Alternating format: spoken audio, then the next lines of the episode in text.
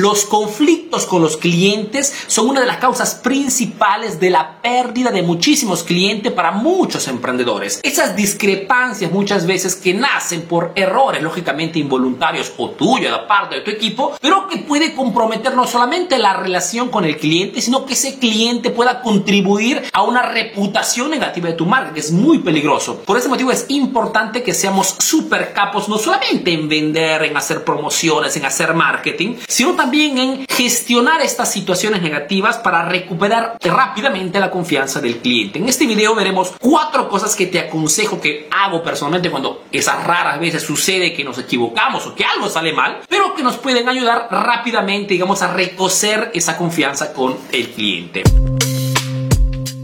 La primera cosa que te aconsejo es el famoso self-control. ¿Qué significa eso? Significa que cualquier sea la situación que se te presente por delante, máxima tranquilidad. ¿Por qué? Porque eres el líder del negocio y tu equipo o tus socios, tus colaboradores no pueden verte desesperado. Tienes que comportarte, digamos, como si ya hubieses gestionado esas situaciones muchas veces. Trata siempre de transmitir confianza, de modo que tu equipo acepte el hecho de que puede salir algo mal, pero que tenemos que hacer de todo para recuperar ese cliente potencial.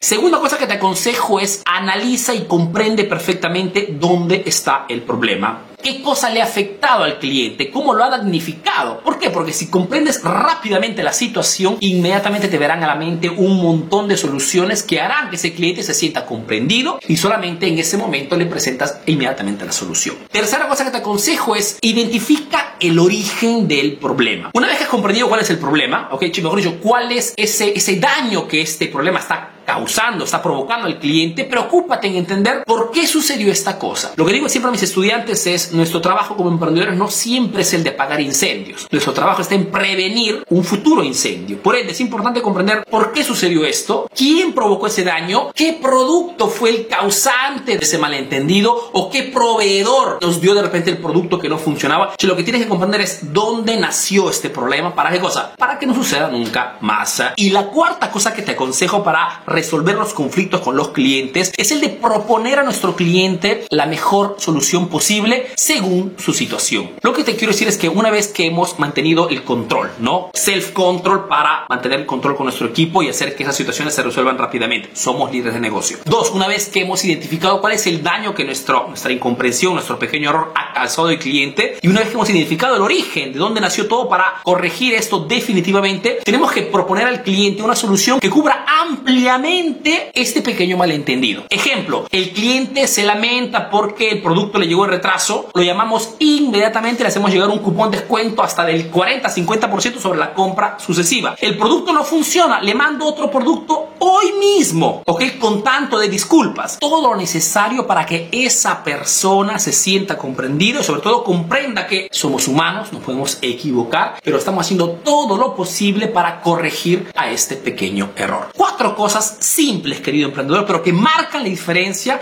cuando tenemos estos conflictos con los clientes y sobre todo aplicados correctamente disminuirá al máximo la pérdida de clientes a causa de estos malentendidos. Acuérdate siempre que un cliente tiene un costo enorme a nivel de pérdida, porque gastamos muchísimo en publicidad y marketing para atraer y perderlos por un malentendido no es de emprendedor eficaz. Esperando que estos consejos te sean útiles, te mando un fuerte abrazo y te visita el próximo video aquí en la página Emprendedor Eficaz, la única página especializada en marketing para emprendedores. Si no me conoces, soy Arturo Vera, soy un emprendedor peruano que vive en Italia, que hace negocios en Europa y que a través de este proyecto está ayudando a miles de emprendedores latinos a mejorar sus negocios a través de lo que hoy funciona, a través del marketing. Te mando un fuerte abrazo y te veo en el próximo video. Chao, chao.